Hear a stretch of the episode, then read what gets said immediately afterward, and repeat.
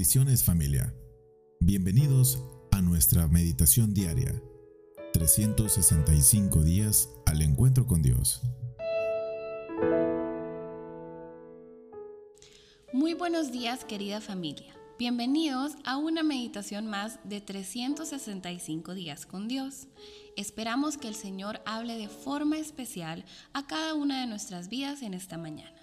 Mi nombre es Gracia Morán y este día vamos a estudiar una meditación llamada El engaño del descontento. Para esto familia vamos a leer Deuteronomio 1 del 23 al 31. Yo se los voy a leer en la versión traducción al lenguaje actual, que es mi versión favorita. Dice así, yo estuve de acuerdo y elegí a 12 espías, uno por cada tribu ellos fueron a explorar las montañas y llegaron al valle de Escol.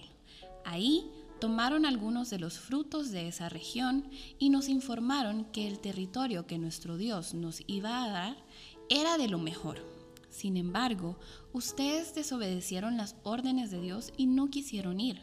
Al contrario, regresaron a sus casas y se quejaron de Dios pensaron que Dios no los quería y que los había sacado de Egipto solo para que los amorreos los destruyeran. Cuando supieron que en ese territorio vivía gente muy fuerte y de gran estatura y que sus ciudades estaban rodeadas de grandes murallas, les dio mucho miedo. Y más se desanimaron cuando supieron que ahí vivían también los descendientes del gigante Anak. Yo recuerdo que les dije, cálmense, no tengan miedo, nuestro Dios nos guiará y luchará por nosotros, así como luchó por nosotros contra Egipto y nos guió por el desierto. Él nos ha traído hasta aquí, como si nos llevara en brazos, y hasta ahora nada nos ha pasado. Ha sido un padre para nosotros, aun cuando Él ya se ha adelantado a elegir el lugar que va a darles, para llevarlos allá ha venido guiándolos, de noche los ha alumbrado con fuego y de día los ha protegido una nube. Es increíble familia ver cómo el pueblo de Israel, después de haber presenciado toda la fidelidad del Señor, aún temía por lo que estaba por venir, cuando veían que los retos a los que se enfrentaban parecían ser muy grandes. Después de haberlos redimido de 400 años de esclavitud, parece hasta inconcebible que saliera de su boca las palabras, el Señor nos aborrece, quiere destruirnos, quiere lanzarnos a los amorreos para que ellos acaben con nosotros. Dios guió a su pueblo por 40 años, realizando grandes milagros a lo largo del camino. Podemos ver algunos de esos, los he enlistado acá. Diez plagas paralizantes contra los hostiles egipcios, una liberación milagrosa en el Mar Rojo, maná fresco cada día, sacó agua de una roca, les dio la victoria en batallas importantes y detuvo las horas del día para que no se pusiera el sol. ¿Cómo podían estos actos misericordiosos de Dios interpretarse como el intento deliberado de destruirlos porque los aborrecía?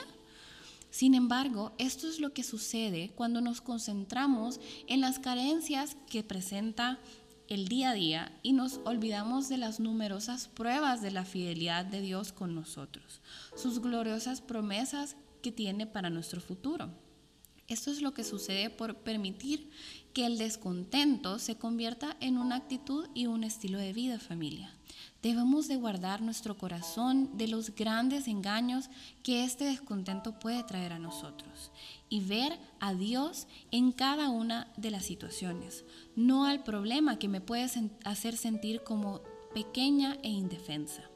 Es en esos momentos en los cuales tenemos que poner en práctica la confianza plena en nuestro Señor, así como dice David en Salmos 133. Bendice alma mía Jehová y no olvides ninguno de sus beneficios. Él es quien perdona todas tus iniquidades. Él, es el que sana todas tus dolencias. Él que te rescata del hoyo de tu vida. El que te corona de favores y misericordias. El que sacia de bien tu boca, de modo que te rejuvenezcas como el águila. Miren qué promesas más lindas las que nos da el Señor.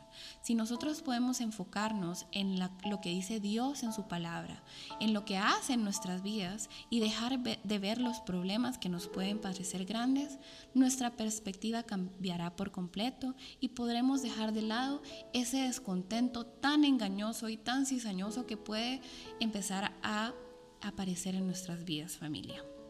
Oremos para que el Señor pueda traer esta meditación a nuestro corazón. Gracias, Papito Dios, porque eres tú el que tiene el control de nuestras vidas. Señor, en esta mañana queremos aprender a confiar en ti, aprender a tener los ojos puestos en ti, Jesús, para que ya no veamos todo lo malo que puede estar pasándonos o todo lo todos los retos, las grandes cosas que pueden estar por venir, sino que por el contrario podamos recordarte a ti lo grande que eres y lo increíble que son tus promesas en nuestras vidas para poder verlas materializadas. Te damos gracias Señor por este día que nos regalas y te pedimos que te quedes con nosotros en el resto de esta semana.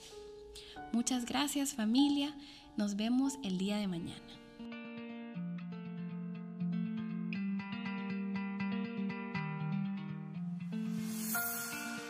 Síguenos en nuestras redes sociales. Puedes encontrarnos como www.centicity.org o en Facebook como Iglesia Centicity El Salvador. Te esperamos el día de mañana en la siguiente edición.